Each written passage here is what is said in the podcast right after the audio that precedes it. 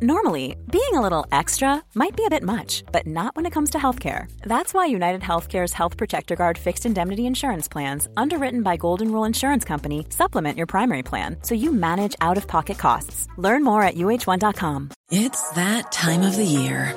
Your vacation is coming up.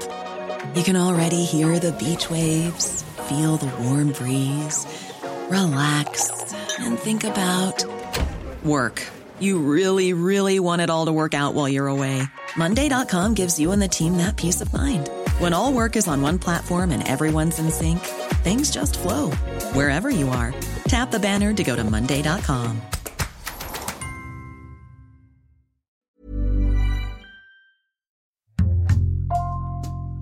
Bonjour, c'est Jules Lavie pour Code Source, le podcast d'actualité du Parisien. Ils ont perdu leur fille, Alexia Daval, tuée par son mari, Jonathan. Ils ont vu sa mémoire salie, ce dernier affirmant qu'elle avait une personnalité écrasante qui l'étouffait. Ils ont même été victimes d'accusations abjectes par Jonathan, qui a parlé d'un prétendu complot familial pour essayer de créer une fausse piste. Aujourd'hui, les parents d'Alexia Daval racontent les trois années d'enquête qui ont suivi le meurtre de leur fille dans un livre, Alexia, notre fille, publié fin octobre chez Robert Laffont. Isabelle et Jean-Pierre Fouillot sont dans Code Source. Ils témoignent au micro d'Ambre Rosala.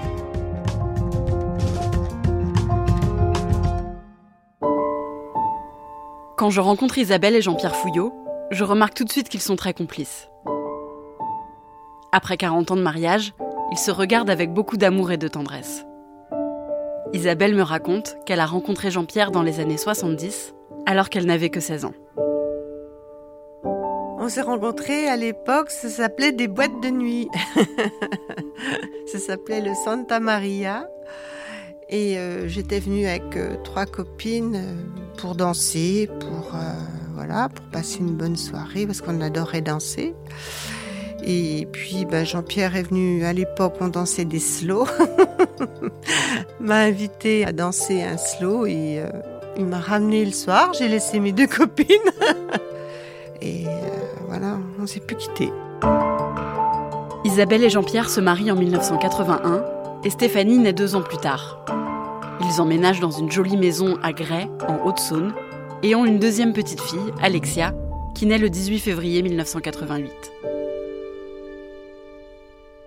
C'était une enfant tout à fait euh, adorable.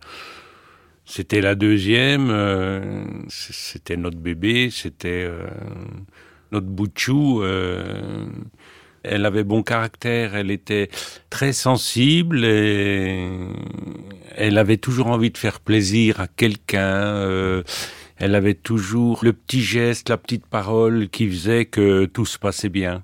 Voilà, la petite gamine super gentille euh, à laquelle on n'a pas grand-chose à reprocher. Alexia est très proche de sa sœur Stéphanie et passe beaucoup de temps avec ses cousins et ses cousines. Elle a aussi une bande de copains de son quartier avec qui elle s'entend très bien, et grâce à qui elle rencontre un garçon, Jonathan, quand elle a 16 ans. Je me souviens qu'on était rentré un soir et qu'elle était à la maison avec euh, son groupe d'amis qui habitent dans notre lotissement et que ce jeune homme était présent aussi. Il était à côté d'Alexia.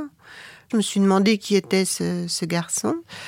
Elle nous l'a présenté officiellement et on a bien senti qu'il y avait quelque chose entre eux, quoi. Jonathan a 19 ans et c'est le premier garçon qu'Alexia présente à ses parents.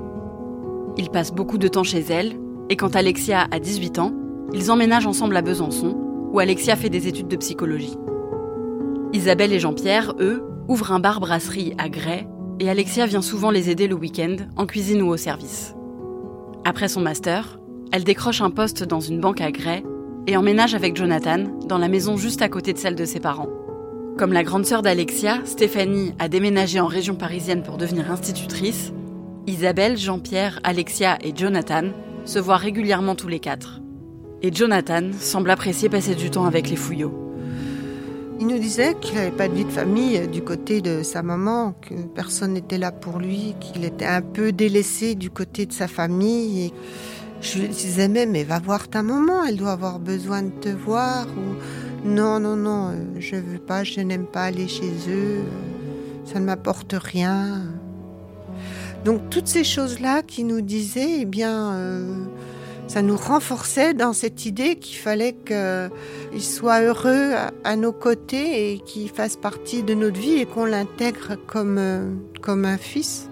En 2015, Alexia, 27 ans, et Jonathan, 31 ans, se marient. Puis ils achètent une maison et adoptent un petit chat, Happy. Isabelle et Jean-Pierre ont l'impression qu'ils sont heureux tous les deux. Le vendredi 27 octobre 2017, Stéphanie, son mari Grégory et leur fils James, qui vient de fêter ses deux ans, arrivent à Grès en fin d'après-midi pour passer le week-end en famille.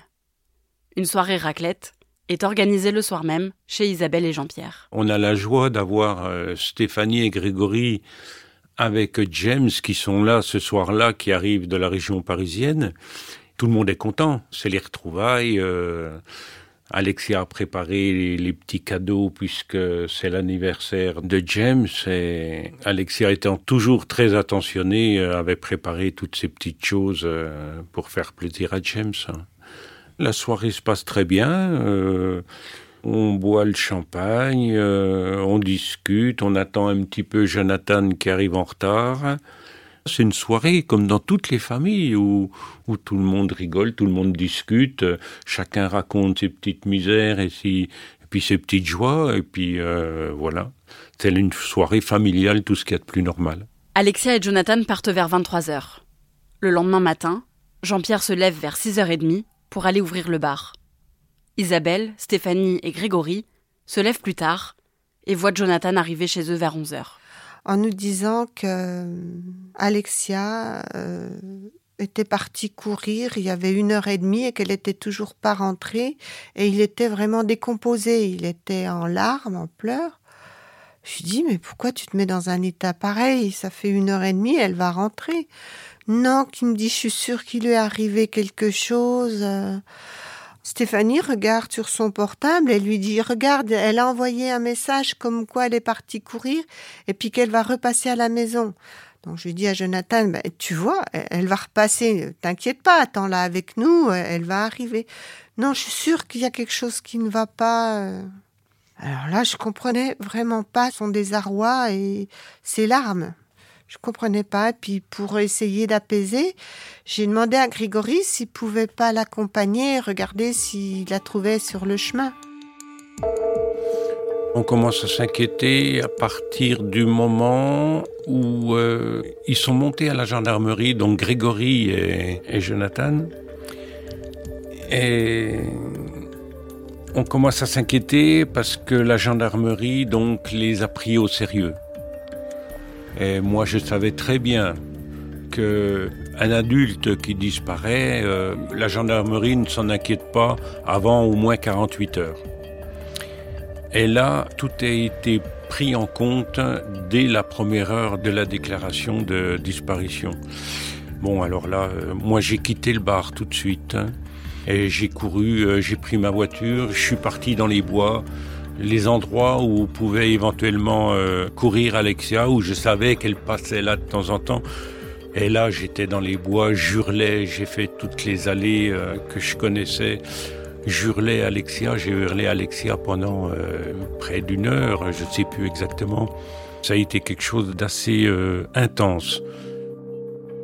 À 14 heures, on était devant la maison d'Alexia et on attendait les maîtres chiens. Et là, je me suis dit, waouh, la gendarmerie est là. Je voyais les hélicoptères qui tournaient au-dessus. Et là, je me suis dit, oui, il est vraiment arrivé quelque chose à Alexia. Les 48 heures de recherche, c'est très dur, parce qu'on a l'espoir de la retrouver. Mais le soir, quand on doit arrêter les recherches et qu'on n'a rien retrouvé, il fait nuit, il fait froid, et on imagine dans nos têtes qu'Alexia elle est peut-être prisonnière de quelqu'un. On se sent impuissant complètement. Euh, on est fatigué, épuisé, et puis on se dit mais je voudrais bien continuer de chercher, je voudrais bien, mais on sait bien que la nuit on peut rien faire. J'avais l'impression d'abandonner ma fille ces deux nuits-là. Une battue est organisée le lendemain de la disparition d'Alexia. puis une deuxième, le lundi 30 octobre, dans le bois des Moulins, à quelques kilomètres de Grès. Dans l'après-midi, des gendarmes viennent annoncer à Jean-Pierre et Isabelle que le corps de leur fille a été retrouvé. Eh bien, on s'effondre. La petite lumière qui est dans nos têtes hein, avec l'espoir de, de croire qu'elle est en vie, ben, la petite lumière, elle s'éteint. Et euh, on se dit, bon, ben voilà, elle a été tuée. Et moi, je me suis effondrée et j'arrivais plus à réfléchir ni à penser. J'étais dans une bulle, j'étais, j'étais ailleurs, je comprenais pas. Je comprenais pas. Ma fille n'était plus là. Ma fille avait s'est envolée et je, la vie elle bascule en, un quart de seconde on se demande pourquoi. Le meurtre de cette jeune joggeuse de 29 ans a un retentissement national et le dimanche 9 novembre, une marche blanche en hommage à Alexia est organisée à Grès. La population gréloise est de entre 5 et 6 000 habitants. Et là, on est passé, en une journée, on est passé à 10 000 habitants. Et cette marche était vraiment impressionnante. C'était quelque chose d'énorme, de, d'émouvant, de, c'est grâce à tous ces gens-là qu'on a pu tenir euh, aussi euh, le choc. Hein. Ça nous a porté, ça nous a. Mais bon, le, drame était là quand même. Unis dans la même douleur, la mère, le père, l'époux et la sœur d'Alexia Daval prennent la tête du cortège. Une haie d'honneur leur donne la force d'avancer. Famille, amis et une foule d'anonymes leur emboîtent le pas, plus de 8000 personnes pleurent aujourd'hui avec eux. Alexia est ménager et courir, passion qui nous réunissait, tant dans l'effort que dans l'épanouissement de notre couple. Elle était ma première supportrice, mon oxygène, la force qui me poussait à me, à me surpasser lors de mes challenges physiques. Nous savions puiser dans nos regards, nos échanges, l'énergie nécessaire pour aller plus loin ensemble. Après la mort d'Alexia, Isabelle et Jean-Pierre ferment leur bar et arrêtent de travailler. Mais au bout de trois semaines, ils n'ont pas d'autre choix que de rouvrir, malgré leur chagrin, pour ne pas perdre leur commerce. Jean-Pierre me tirait pour que j'essaye de remonter la pente, parce que moi, si je pouvais rester écroulée sur mon canapé, euh, j'aurais bien voulu rester chez moi et pleurer euh, à longueur de journée. Mais après, je savais que on perdait tout hein, si on n'allait pas au travail. Hein. Quand on ferme déjà un mois, euh, mais heureusement qu'il est là, c'est ce que je dis. Je, dis que c'est mon chêne, Jean-Pierre. Combien de fois je me serais écroulée euh, sans lui, mais c'est lui qui me disait faut y aller, allez, rebooste-toi, il faut continuer. On nous dit souvent que dans ces affaires-là, euh, les couples se déchirent, explosent. Euh, c'est la séparation. Nous, bon, on a toujours été en osmose dans notre vie courante, intime, professionnelle c'est ce qui nous a fait tenir. Isabelle et Jean-Pierre passent aussi beaucoup de temps avec Jonathan. Ils se voient tous les jours, pour dîner, prendre un café, ou tout simplement pour parler d'Alexia, et s'occupent de lui comme de leur fils. On veut qu'une chose, c'est qu'il se relève, c'est qu'il puisse euh, faire face à ce drame, à notre drame. On veut le réconforter au maximum, on veut être près de lui, on veut on veut lui montrer qu'on est là, qu'on l'aime, et puis pour nous, s'il sombrait, ce serait encore euh, quelque chose de dramatique. Faut pas qu'il sombre. On a eu peur qu'il lui arrive quelque chose, on a eu peur qu'il fasse une bêtise. C'était l'alliance qui nous restait avec Alexia. Pendant trois mois, Isabelle et Jean-Pierre continuent de s'occuper de Jonathan.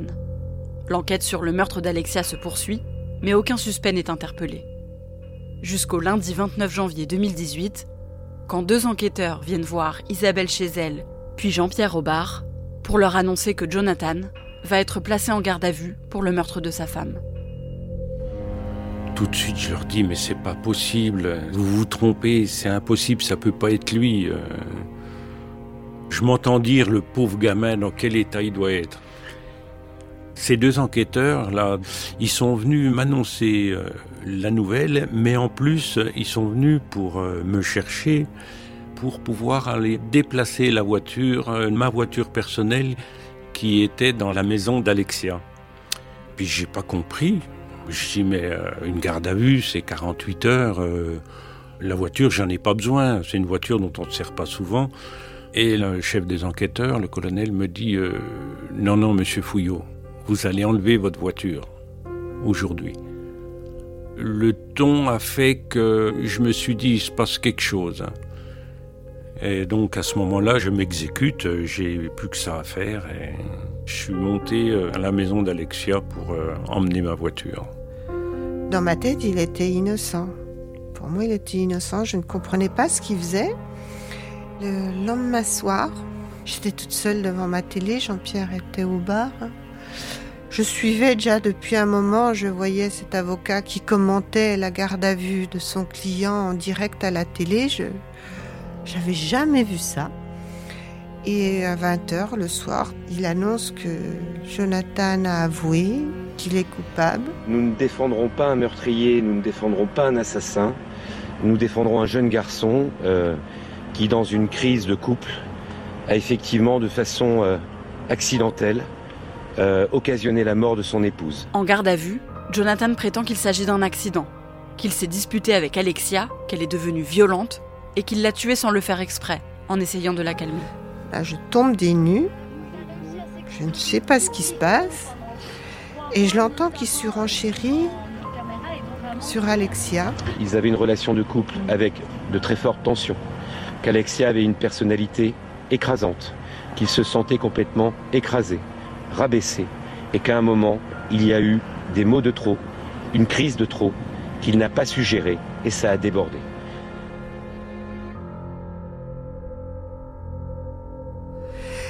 Et là, je. Ouais, moi, j'ai hurlé.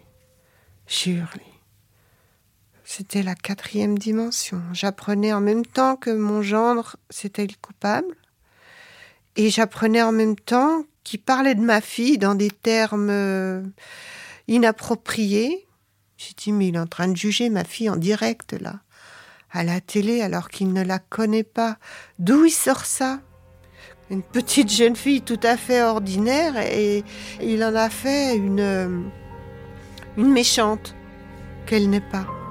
Alors là, c'est. Il m'a tué ma fille une deuxième fois.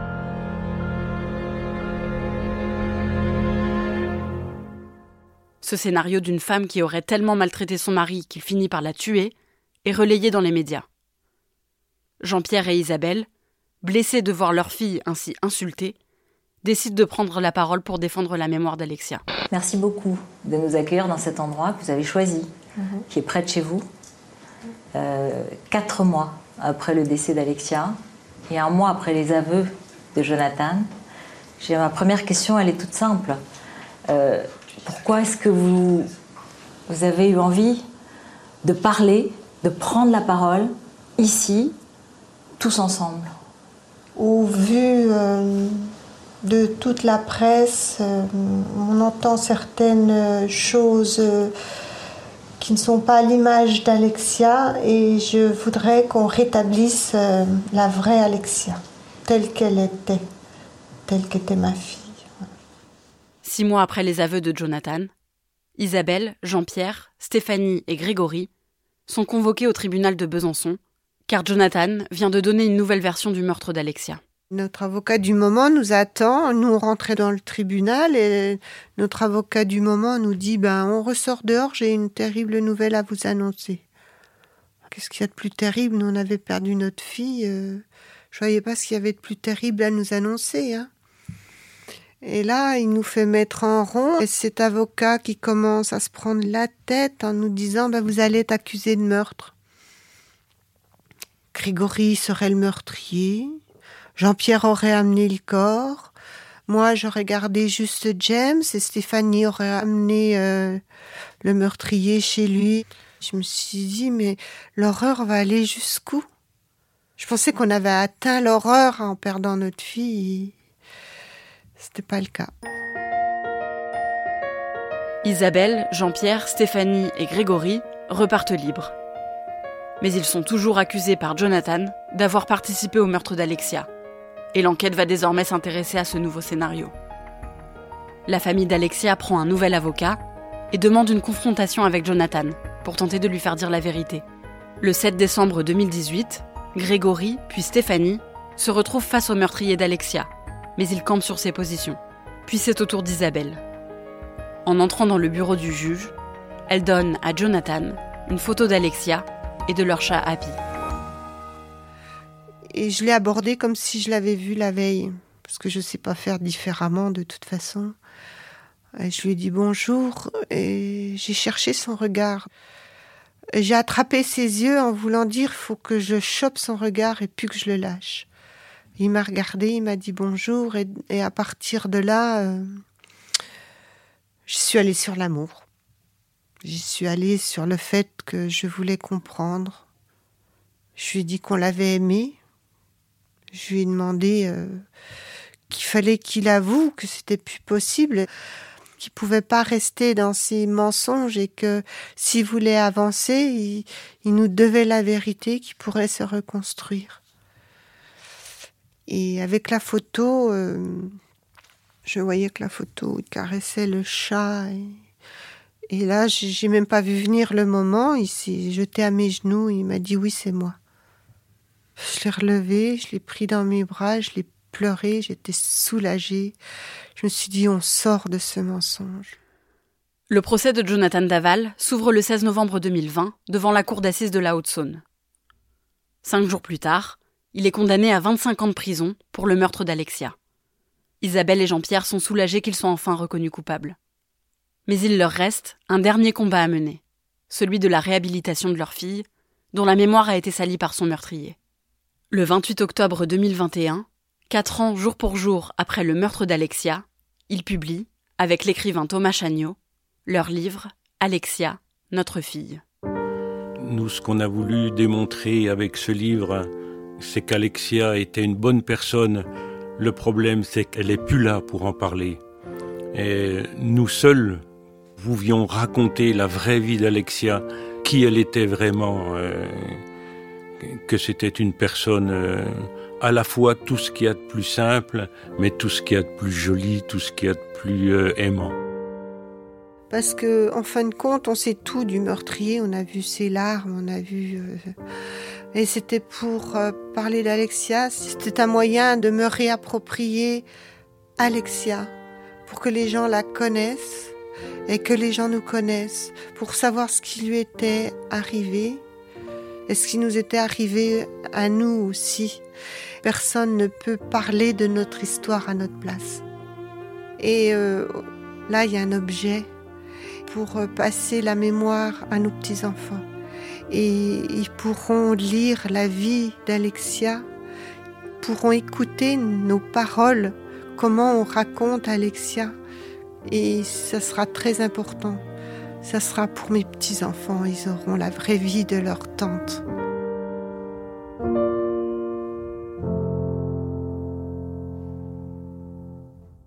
Ambre, Isabelle et Jean-Pierre Fouillot, est-ce que ça leur a fait du bien d'écrire ce livre? Est-ce que ça leur fait du bien de parler d'Alexia? Oui, parler d'elle, c'est vraiment ce qui les fait tenir. Moi, je les ai rencontrés, euh, c'était le jeudi 28 octobre, c'était donc euh, quatre ans jour pour jour après la mort d'Alexia. C'était aussi euh, le jour de la sortie du livre et ils ont été invités dans plusieurs médias. Et en fait, ce qu'ils m'ont dit et ce que j'ai ressenti, c'est que c'était vraiment primordial pour eux de parler d'Alexia ce jour-là et surtout de montrer qui elle était vraiment après tout ce que Jonathan Daval avait pu dire sur elle. Comment est-ce qu'ils ont travaillé avec l'écrivain Thomas Chagnot alors ils se sont euh, rencontrés via leur euh, avocat et en fait ce qu'ils ont fait c'est que Thomas Chagnot est allé chez eux, chez Jean-Pierre et Isabelle euh, pendant deux mois. Il a loué une petite maison pas très loin et ils se sont vus tous les jours de 9h à 19h pendant deux mois. Ils ont fait des entretiens pour parler de, de leur histoire, de ce qui s'était passé.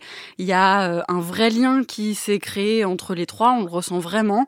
Et en fait ce que m'a raconté Thomas Chagnot, je l'ai rencontré au même moment qu'Isabelle et Jean-Pierre, ce qu'il m'a dit c'est que au moment euh, où il a fini la première version euh, du livre, plutôt que de leur envoyer le manuscrit, il a préféré aller chez eux pour leur lire à voix haute euh, le livre pendant une journée entière.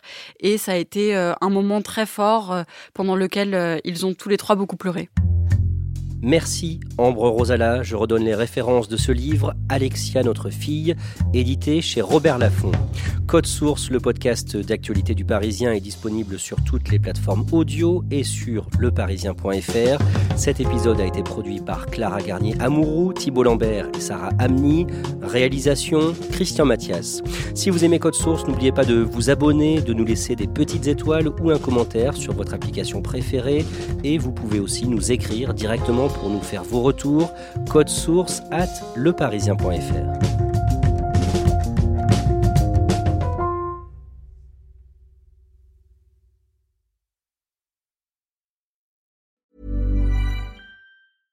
Want flexibility? Take yoga. Want flexibility with your health insurance? Check out United Healthcare Insurance Plans. Underwritten by Golden Rule Insurance Company, they offer flexible, budget friendly medical, dental, and vision coverage that may be right for you. More at uh1.com.